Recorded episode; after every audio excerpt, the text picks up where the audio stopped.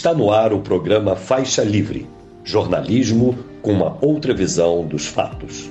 Olá, bom dia. Bom dia a você que nos acompanha nesta quarta-feira, 24 de maio do ano de 2023, para mais uma edição do programa Faixa Livre. Agradeço demais a quem assiste a transmissão ao vivo pelo nosso canal no YouTube, o Faixa Livre. Eu muito obrigado também a você que acompanha o programa gravado a qualquer hora do dia ou da noite e a quem nos ouve pelo podcast Programa Faixa Livre, nos mais diferentes agregadores. Lembrando sempre que o Faixa Livre é uma produção da jornalista Cláudia de Abreu, auxiliada por Érica Vieira e pela jornalista Ana Gouveia. E a Câmara dos Deputados aprovou, no dia de ontem, o texto base da proposta do projeto de lei que institui uma nova regra fiscal no país, que vai substituir o teto de gastos e restringir os investimentos públicos aqui no Brasil. Nesta quarta-feira, os deputados analisam os destaques que podem, de alguma forma, alterar a proposta principal. E, na sequência, o texto irá à análise do Senado. Foram 372 votos a favor e 108 contrários. Dentre os partidos de centro-esquerda, apenas a bancada do PSOL votou inteiramente contrária ao arcabouço. PT, PSB e PCdoB, que compõem o governo Lula, votaram integralmente a favor dessa nova regra. Após a votação dos destaques no dia de hoje, como eu disse aqui, o texto vai ser enviado à análise e apreciação do Senado e o governo Lula tem pressa aí na sua aprovação. Nós vamos falar muito a respeito desse tema ao longo dos próximos dias, sobre essa aprovação do arcabouço lá no, no, na Câmara dos Deputados, que ainda foi levemente piorado de última hora lá pelo relator da proposta, o deputado Cláudio Cajado, do Progressistas da Bahia, e quem vai nos ajudar nesta quarta-feira a falar sobre esse tema. Daqui a pouquinho será o advogado, ex-deputado federal constituinte, ex-secretário de Justiça do governo Leonel Brizola e coordenador do movimento O Trabalhismo, Vivaldo Barbosa. Nós vamos tratar na edição de hoje sobre outros assuntos também, como, por exemplo, a mudança na política de preços dos combustíveis pela Petrobras, que se deu na última semana com o fim do PPI. Falamos sobre esse tema, inclusive, em debate na sexta-feira que passou, e seguiremos na análise dos efeitos dessa mudança, o que, é que ela pode produzir para a população do nosso país, tentar também esclarecer a nova fórmula, a nova forma de calcular né, o preço dos derivados de petróleo aqui no país, além, é claro, de comentar essa polêmica sobre a exploração pela Petrobras na margem equatorial, questionada pelo IBAMA. O coordenador-geral da Federação Única dos Petroleiros, a FUP, David Bacelar, vai comentar todas essas questões daqui a pouquinho. A política internacional também passará pela edição de hoje. A repercussão da reunião lá da, de cúpula lá do G7, no último fim de semana no Japão, que contou com a participação do presidente Lula. Aliás, o furo que o petista levou do presidente da Ucrânia, Volodymyr Zelensky, em uma reunião convocada pelo próprio ucraniano, foi destaque lá em Hiroshima. E como é que ficam as relações diplomáticas do Brasil com a Espanha após esse caso de racismo envolvendo o jogador Vinícius Júnior, do Real Madrid? O professor de Relações Internacionais na Universidade do Estado do Rio de Janeiro, a UERJ, e também na Fundação Getúlio Vargas, FGV, Paulo Velasco, vai nos ajudar a entender o que se dará daqui em diante. Esse caso, aliás, envolvendo o atleta brasileiro, volta a ser tema na nossa última entrevista de hoje, com o historiador e fundador da Uniafro Brasil, Douglas Belchior, que vai analisar como esses casos de racismo repercutem na vida das pessoas pretas aqui no Brasil, a reação do governo brasileiro a essa situação gravíssima que se deu na cidade de Valência e a repercussão desse caso que tomou proporções globais. Uma entrevista importantíssima com Douglas daqui a pouquinho. É como eu costumo dizer aqui, mais um programa que vai te prender na cadeira.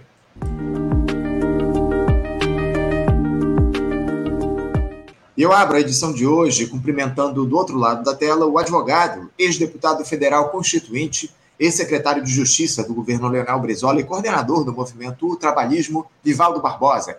Vivaldo Barbosa, bom dia. Bom dia, Anderson. Bom dia a você, bom dia a toda a equipe aí do Faixa Livre, bom dia a todos os ouvintes da Faixa Livre. Vivaldo, agradeço muito a tua presença conosco mais uma vez aqui no nosso programa. Há bastante tempo que a gente não conversava. Muito obrigado por você se dispor a dialogar com a gente a respeito de tantos temas importantes que a gente tem para tratar aqui no programa. Rivaldo, por que, ô, Vivaldo? Porque o Brasil ele está sob nova direção desde janeiro deste ano, em uma gestão que se constrói como de grande aliança em prol da democracia em torno justamente da principal liderança política deste país, que é o presidente Lula. Pelo caráter heterogêneo dessa coalizão, Vivaldo, o governo vem enfrentando problemas e deixando a desejar em alguns aspectos, atendendo a determinadas demandas que não dialogam diretamente com os interesses da classe trabalhadora. É o caso, por exemplo, desse novo arcabouço fiscal, que teve seu texto base aprovado ontem lá no Congresso Nacional de Afogadilho. Aliás, na Câmara dos Deputados, na verdade, foi aprovado às pressas, sem um devido debate e com amarras aí que restringem em demasia os investimentos da União, podendo, em último caso, até provocar a queda do presidente da República, e no caso seja descumprido, caso as regras sejam descumpridas de maneira consecutiva. Mas eu queria começar, Vivalo, por uma análise mais macro dessa gestão atual. Como é que você classifica esse terceiro mandato do Lula à frente do Palácio do Planalto nesses quase cinco meses até aqui? Olha, é evidente que as circunstâncias históricas do Brasil aí não permitem muita facilidade ao governo que foi eleito. Né? O governo foi eleito pelo povo brasileiro, mas, enfim, é uma marcha que continua. A vitória do povo brasileiro foi naquele momento e é, resolveu o problema, mudou o governo do, do, do país, o povo brasileiro se recompôs depois daqueles massacres todos que sofreu a cassação da Dilma, a prisão do Lula, aquela a, a, a marcha da mídia né, em cima, favorecendo a direita contra né, os interesses do país, os interesses dos trabalhadores, os interesses nacionais, enfim, tudo aquilo que aconteceu, o massacre em cima do povo brasileiro, resultou na eleição uh, desse camarada aí, né, do Bolsonaro. Então, isso foi uh, um acontecimento duro para o Brasil. E o povo brasileiro conseguiu recuperar-se de tudo isso e elegeu Lula. Mas a eleição é um processo.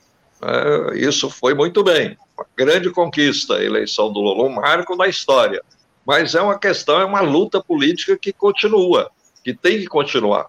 Porque o quadro da política brasileira tem uma coisa é, terrível. Se mantém, primeiro, o poder da mídia com esse caráter conservador, ligado aos grupos econômicos, a presença aí dos grupos econômicos nacionais e internacionais, né, todo sustentado nesse sistema jurídico e político que está no país, vive o Brasil, é, e o fisiologismo, que é uma, uma marca, uma doença da política brasileira terrível que tem que ser enfrentada.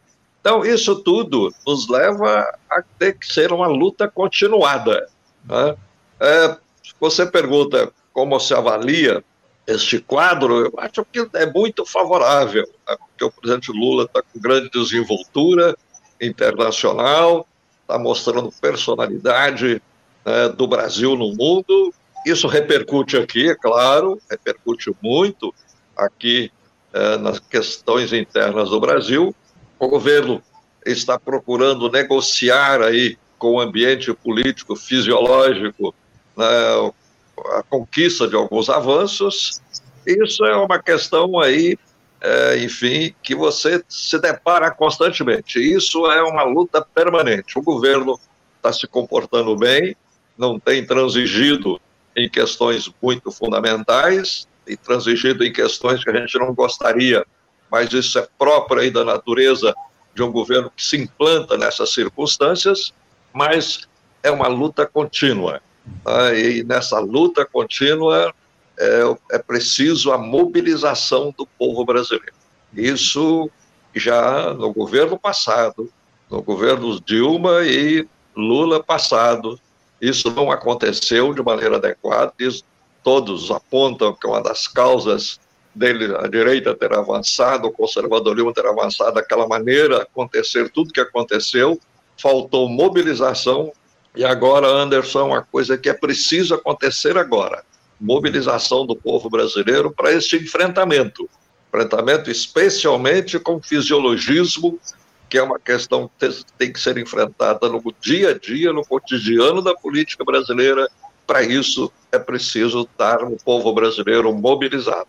É, não tem dúvida, não tenha dúvida, Vivaldo. Eu, a gente tem feito aqui no programa esse alerta já há bastante tempo, a necessidade de haver mobilização popular nas ruas, algo que, como você muito bem colocou, não se deu ao longo desses anos de governo do Partido dos Trabalhadores. Importante a gente trazer essa questão aqui para o programa. Agora, o, o, Vivaldo, você que já foi parlamentar, como é que você tem observado aí essas dificuldades que o governo Lula vem passando no Congresso Nacional, sem conseguir amealhar aí uma base de apoio, sofrendo derrotas, em especial na Câmara dos Deputados. É, esse fisiologismo que você citou, ele não é mais suficiente para dar conta das demandas de parlamentares cada vez mais desejosos por cargos e emendas?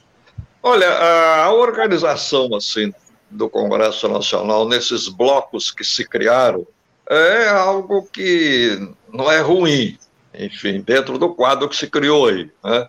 Você tem esse bloco aí é, do PT, com seus aliados diretos, vai aí quase 100 deputados.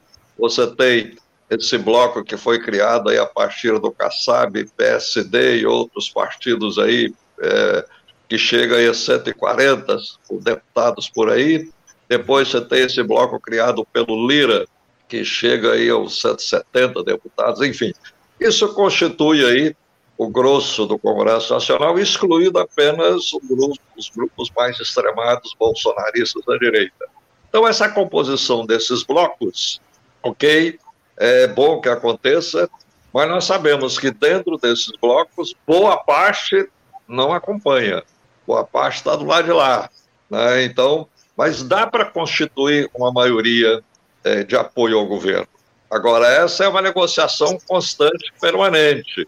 É uma gente que é toda hora quer pressionar o governo. Agora, por exemplo, parece que querem encurralar o governo, peitar o governo, até no, nos termos da organização do governo. Aquele decreto, medida provisória que o presidente Lula fez para poder tomar posse, reorganizar a administração pública do país, reorganizar o governo do país, o governo dele para o qual ele foi eleito, e é, é da tradição, todo governante ele tem a liberdade de reorganizar o seu governo dentro dos, da lei, por isso baixou medida provisória, reorganiza o seu governo, mas o que é natural é que exatamente o Congresso dê respaldo.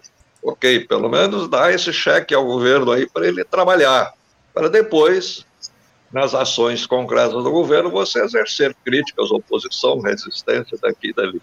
Mas eles já estão criando resistência na é, organização do governo do presidente Lula. Isso aí é uma coisa que não é da tradição política brasileira, tá? é uma coisa, é, enfim, que eles estão mostrando aí, querendo mostrar mais força, é uma questão que tem que ser enfrentada com negociação, habilidade e tal, mas com mobilização, com presença do povo aí se mostrando a sua cara e dando sustentação ao governo.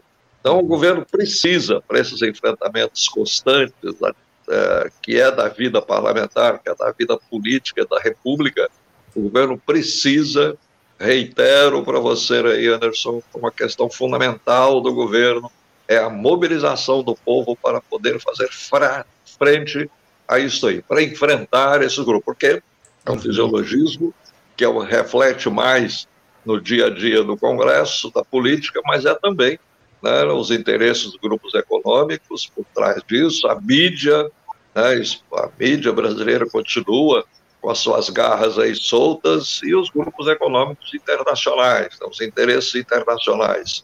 É, isso aí tem toda a situação dos interesses do império, né, das disputas econômicas internacionais, com que uhum. o presidente Lula tem lidado bem.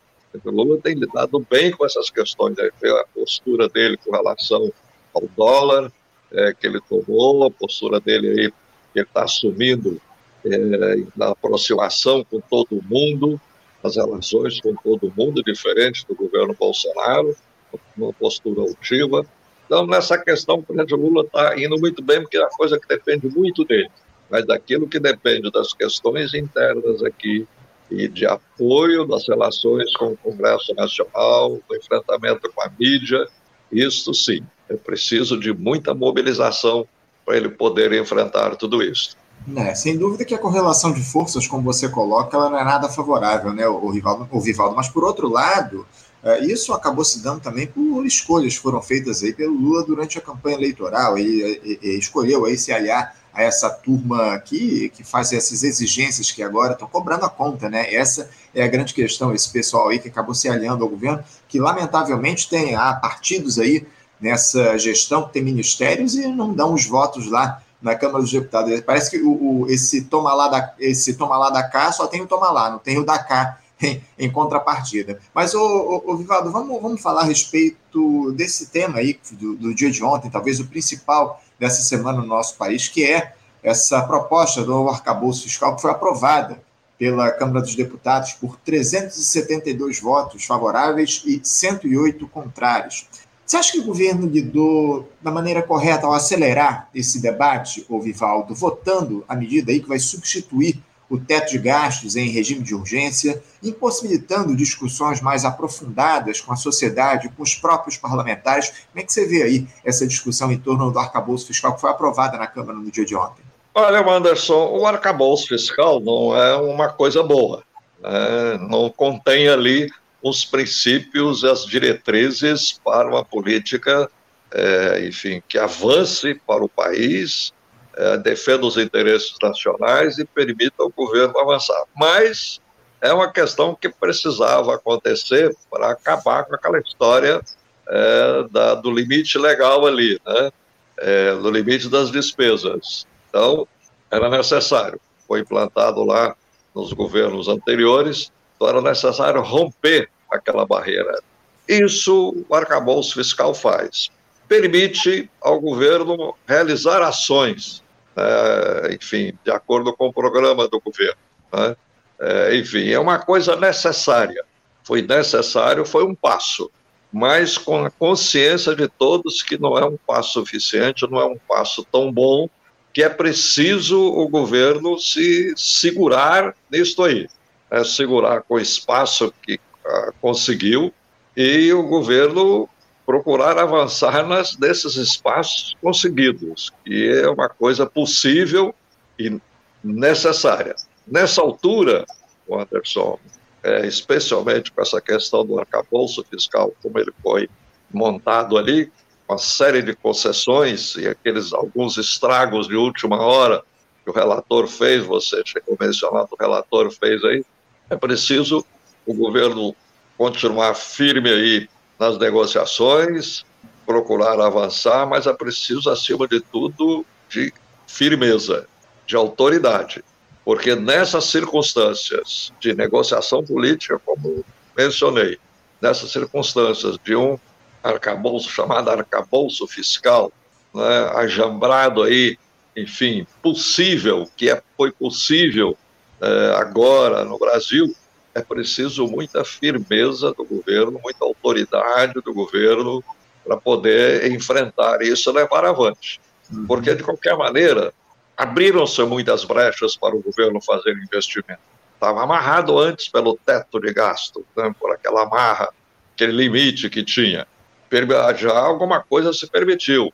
Limitaram-se outras coisas, é, enfim, e dentro do, do Congresso Nacional para poder aprovar, é, limitaram-se outras coisas é, que tem que continuar sendo avançada, tem que ir esticando esse limite para longe, mas é possível o governo realizar alguma obra administrativa, é preciso realizar investimentos e é possível o governo avançar na sua política econômica, na sua política social. Uhum. Para a Bolsa Fiscal é o resultado das questões que estão aí, né, as questões que estão na política brasileira. Né, não é nada além disto. Ele é resultado disso aí. Então, é um quadro que não é ainda o quadro eleitoral, não é o quadro resultado das eleições, porque para você ganha as eleições, mas para você implantar né, aquilo que você almeja nas eleições, para dar consequências às eleições, a luta tem que continuar, uhum. as disputas vão ter que continuar. O arcabouço fiscal não é o desejável, mas é aquilo que foi possível conquistar e abriram-se alguns espaços que têm que ser alargados. Para isso, o governo precisa firmeza, determinação e respaldo para empurrar essa linha mais para frente. E justamente nesse sentido, Vivaldo, aproveitando isso que você citou, você vê o governo atuando com essa firmeza necessária num momento tão difícil, tão conturbado, que o país atravessa. Eu, eu tenho até um comentário aqui de um espectador nosso que eu queria trazer para a nossa discussão. O, o Ipatia, ele diz aqui, ó, por que precisaria ter um teto de gastos? Isso nunca existiu antes de Michel Temer. Por que isso agora? Ele se refere aqui ao, ao golpe que a presidente Dilma sofreu e que uh, o teto foi adotado lá na gestão do Michel Temer é, no ano de 2016. Eu queria que você falasse um pouco sobre isso. Você vê o Lula atuando, o governo atuando com essa firmeza necessária nesses primeiros meses de governo, Vivaldo? Olha, o, exatamente, né? Esse teto de gastos é daquela questão exacerbada do neoliberalismo de tentar é, manter os controles é, da vida financeira e econômica do país para o país servir aos grupos internacionais, administração pública passar mais apertos e aí eles justificarem privatizações, entrega do nosso patrimônio, né? enfim, a maneira de amarrar a economia brasileira, que é o que sempre eh, se fez e procura se fazer. Quando chegaram nesse ápice aí, que é o teto de gasto, chegaram no teto, né, no teto de gasto, eles realmente, para eles, foi uma grande vitória. Então era preciso derrubar isso aí, é preciso derrubar. Isso é, não é uma necessidade de gestão pública, não é a necessidade de administração financeira do país, muito pelo contrário, é uma amarração da administração financeira do país, dos gastos públicos, os gastos que são necessários para uma sociedade tão injusta quanto a nossa, desequilibrada do ponto de vista econômico e social, tão cruel quanto é a sociedade brasileira, então é preciso das ações do governo para romper isto. Exatamente, eles vieram amarrar essas ações do governo. É o país aí que segurou a escravidão um, um, talvez os mais longos períodos da história da humanidade, com mais de 300 anos segurando a escravidão. É um país que, é, e a partir daí, continuou segurando os privilégios das elites, dos donos do Brasil, e dos seus sócios maiores, os grupos econômicos internacionais, enfim, eles, com teto de gasto, eh, procuraram manter, eh, segurar a economia a administração pública brasileira para canalizar apenas para os seus interesses. Então, romper esse teto de gasto era necessário e foi uma boa coisa. Não, como eu disse, a melhor coisa, as melhores soluções, mas é uma coisa que é, tinha que ser necessária. Agora, como eu disse a vocês, tem que ser feito com firmeza. Você indagou, é, a gente a essa altura pode pedir mais firmeza no governo, mais determinação do governo. É incrível que até agora não se recuperou a Eletrobras ainda. Né? Isso, enfim, é uma coisa que já incomoda. Até agora, a Petrobras não recuperou é, aquilo que foi tirado, roubado da Petrobras para suas atividades essenciais, né? é, desde a, a, distribuição do petróleo, que toda empresa petroleira tem que ter, que a Petrobras já tinha feito uma grande conquista com a BR, a questão dos dutos e as diversas outras coisas aí que a Petrobras ainda não recuperou. É preciso caminhar nesse sentido. Né? A questão agora dos preços dos combustíveis, uma grande coisa, é, enfim, os preços agora se desvincularam desse chamado parâmetro internacional, que é uma coisa absurda, isso apenas para garantir ganhos para os acionistas estrangeiros e os grupos econômicos que se tornaram acionistas da Petrobras. É uma coisa é, inexplicável. E tem, enfim, Há as questões realmente agora, e é preciso andar com firmeza. Essa questão aí da Eletrobras, do setor energético, é importantíssimo, porque essa guerra da Ucrânia agora mostrou o quanto a energia é fundamental para a sobrevivência das nações, né, para marcar a autonomia, independência das nações. A energia é uma questão estratégica, e o Brasil conseguiu, ao longo do tempo, desde a implantação desde a formulação da Petrobras com o presidente Getúlio Vargas, depois os avanços que teve aí é, no governo Juscelino no setor de energia, construção de furo, das Três Marias, etc. É um avanço expressivo no construção de energia, mas não conseguiu implantar a Eletrobras, e só no governo João Goulart é que a Eletrobras foi implantada. E, no próprio governo militar avançou muito. E agora você realmente, enfim, admitir a, a destruição disso aí, e no, nesse ponto final né, de privatização da Eletrobras e da forma que foi feita, dessas circunstâncias todas aí terríveis, você já era para ter recuperado isso para marcar a estratégia nacional. Uma das questões fundamentais de governo, Anderson, é marcar os seus pontos estratégicos fundamentais. E aí ninguém duvida daquilo, ninguém espere outra coisa daquilo, e um dos pontos fundamentais de um governo como o nosso aí é defender o setor elétrico como estratégico, e tem que atuar em cima disso. Você atuando em cima disso impõe respeito. É, impõe respeito, mesmo em situações delicadas, mas você, nessas situações políticas delicadas, um dos grandes instrumentos da ação política é impor o respeito. Respeito com aquelas questões fundamentais, mínimas, que sabe que ali ninguém vai abrir mão ninguém vai se arredar-se deste, deste caminho. Isso é uma coisa importante que está precisando no Brasil de agora. Não estou ouvindo, Anderson. Eu esqueci meu, meu microfone desligado, perdão, perdão, Vivaldo, sempre acontece aqui no programa. Eu dizia o seguinte: é, em relação a, essa, a esse tema que você trouxe aqui de respeito, imposição de respeito do governo Lula, é, eu queria trazer um outro tema aí que tomou conta do noticiário no início, nesse início de ano. Essas investigações a respeito daquela tentativa de intentona lá no 8 de janeiro, elas seguem aqui no país e ontem o major da Polícia Militar do Distrito Federal, Flávio Alencar, que comandava as operações naquele domingo fatídico, ele foi preso novamente após a descoberta de mensagens dele num aplicativo, se coadunando ao golpismo.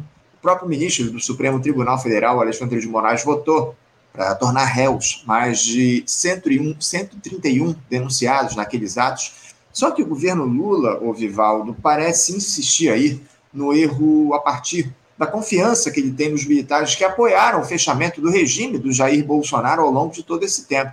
O episódio mais recente foi essa nomeação pelo ministro-chefe do Gabinete de Segurança Institucional, o general Amado, do seu colega de farda, o coronel Lawrence Alexandre Xavier Moreira, como diretor do Departamento de Segurança Presidencial da Secretaria de Segurança e Coordenação Presidencial do GSI. Ele será o responsável pela segurança do Palácio do Planalto, lá do prédio do Palácio do Planalto. Esse coronel Moreira, Vivaldo, ele foi oficial de gabinete e braço direito do general Vilas Boas, líder militar do golpe contra o ex-presidente Dilma Rousseff e da operação de manter o Lula na prisão em Curitiba durante a eleição de 2018. Não dá para entender, Vivato, por que, é que o Lula segue dando cargos para essa turma das Forças Armadas. Todos os avisos foram dados e a conciliação com essa gente já se mostrou um erro. Eu queria ouvir a tua opinião a respeito disso também, Vivaldo. Por que, que o presidente da República segue insistindo aí nos militares? Será que ele ainda não percebeu o tamanho do problema que está colocado, que está contratando para a gestão dele? Olha, Anderson, você colocou realmente as questões corretas aí. Agora, precisamos compreender né, que se tentou dar um golpe no Brasil, agora, né, durante todo o processo do, Bolsonaro, do governo Bolsonaro, ele todo o tempo ele tentou dar um golpe, mas a marcha dos acontecimentos e da luta do povo brasileiro foi se fazendo, se fazendo, né, ele não foi perdendo espaço, as institui algumas instituições agiram com correção, especialmente a partir dos erros dele, aquela história de xingamento ao Supremo, à Justiça Eleitoral, enfim, foram construindo resistências, mas no fim da linha, Anderson, a questão fundamental é o seguinte: o golpe não aconteceu porque as Forças Armadas não concordaram, não aceitaram, no seu conjunto, na sua maioria. Tem lá os, os blocos golpistas, né, os bolsonaristas lá dentro das Forças Armadas querendo dar golpe de todo jeito e aprontaram aquela atrapalhada é, lá, é, além de outras atrapalhadas, mas aquela atrapalhada lá do dia 8 de janeiro, esse negócio desses grupos às portas dos quartéis e tal. Mas isso é uma coisa insignificante diante de uma estrutura de forças armadas, de uma estrutura de golpe. Isso foi insignificante, tanto insignificante que eles fizeram aquelas arruaças todas lá no dia 8 de janeiro, quando foi à noite, estava lá o presidente Lula caminhando dentro do palácio, pisando lá nos destroços, nos vidros quebrados, no Supremo a mesma coisa, no Congresso a mesma coisa, enfim, uma coisa pífia. Isso aconteceu, Anderson, porque as Forças Armadas não deram respaldo para isso. Se tivessem dado respaldo, se alguns comandos tivessem apoiado o golpe, teria acontecido. Ia ser aí, o povo ia resistir, que o povo estava mobilizado, ia ser aí uma coisa terrível na nossa história, mas não aconteceu. Então, as Forças Armadas, você tem condição de lidar com elas e tem que lidar com elas, porque elas estão implantadas e você tem que ir modificando né, os seus parâmetros, os seus conceitos, a sua postura, mas é preciso reconhecer que a essa altura, é, já caminhando para este final de maio, para quase cinco meses de governo, é preciso reconhecer que o governo se sustentou bem melhor com relação às Forças Armadas. É, você tem situações delicadas para atravessar ainda, mas esses comandos aí estão se pronunciando bem, já se conseguiu aquela decisão, aquele decreto, a orientação das Forças Armadas de quem quiser fazer política tem que pedir demissão, tem que sair. Isso já é uma coisa boa para tirar né, aqueles bolsões ali direitistas que existem sempre, especialmente as Forças Armadas, as Forças Policiais, são muito sensíveis a esses bolsões direitistas. Isso acontece. Você enfrenta isso com autoridade, com exercício da autoridade, com a legitimidade né, que você tem para exercer o poder. Né? Isso tem força. E foi isso que impediu que se desse o golpe. Essa legitimidade, a força da eleição, a manifestação do povo brasileiro. Isso, para derrubar isso, só um golpe bem construído, como foi em 64. Um golpe bem construído.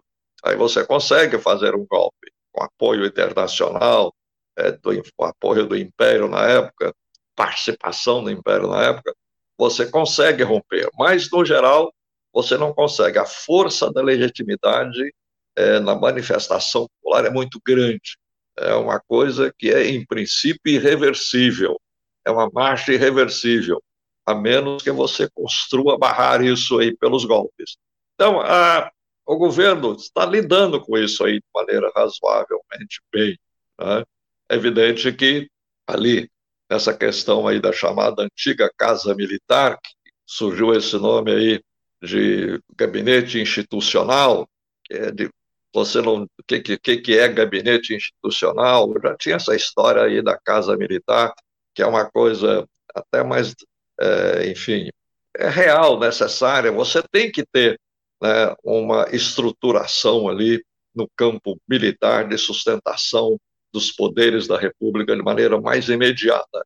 As Forças Armadas, espalhadas no território nacional, elas garantem, têm o dever aí de garantir a segurança da pátria, do nosso território e das instituições. Esse é o compromisso básico deles, garantir a Constituição. Muito bem, é o que se espera que aconteça, o que está acontecendo até aqui. Mas dentro dos poderes constituídos aí, especialmente do poder da presidência da República, você tem que ter um núcleo militar ali. Eu não, não acho que deva ser um núcleo, porque são, você vai colocar e tirar as Forças Armadas e colocar a polícia, como se pretende, muita gente discutindo, são todos seres humanos. O ambiente que gera dentro da polícia, das polícias também, pode ser, como já vimos aí, um ambiente muito tendente e aberto para posturas políticas fascistas e da direita. Assim também os militares são abertos para isso. Mas um grupo militar ali é capaz de é, mais presente, garantir funcionamento institucional dos poderes da República, eu acho indispensável isso. Agora, é, requer competência, habilidade para você montar isso bem e escolher isso muito bem.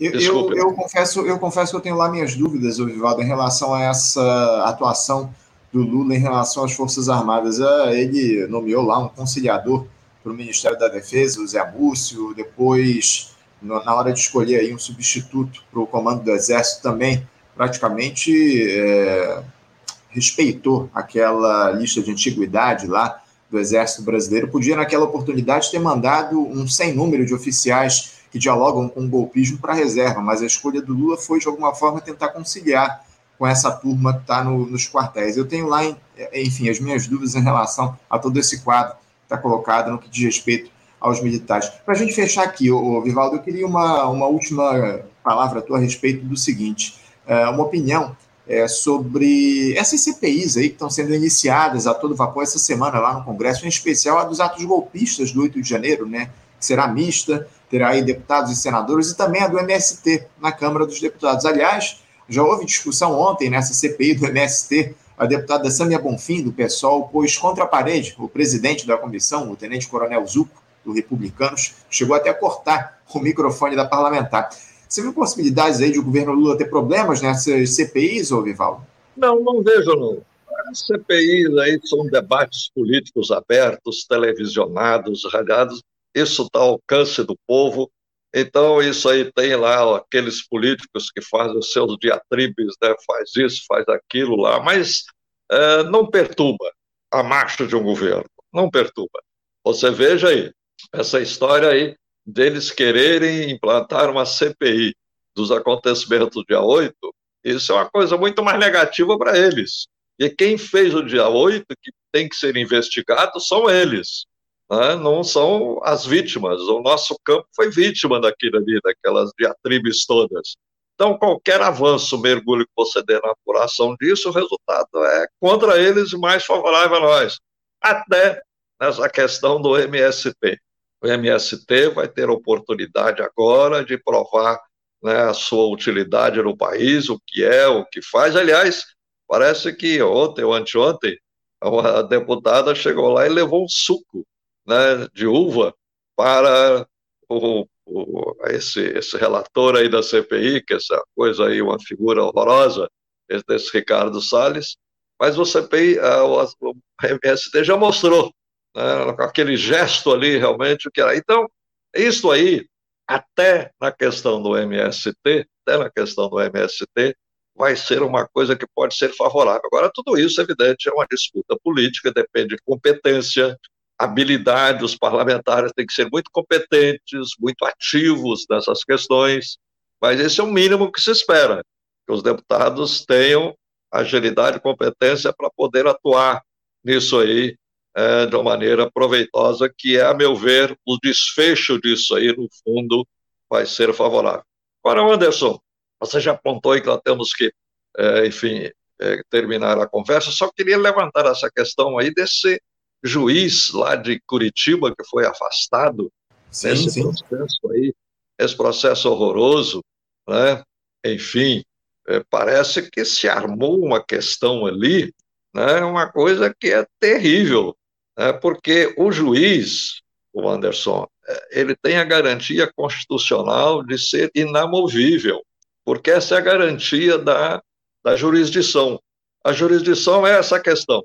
Você só pode ser julgado por um juiz da área, do campo dos, que onde você está envolvido. Ninguém pode escolher um juiz para te julgar.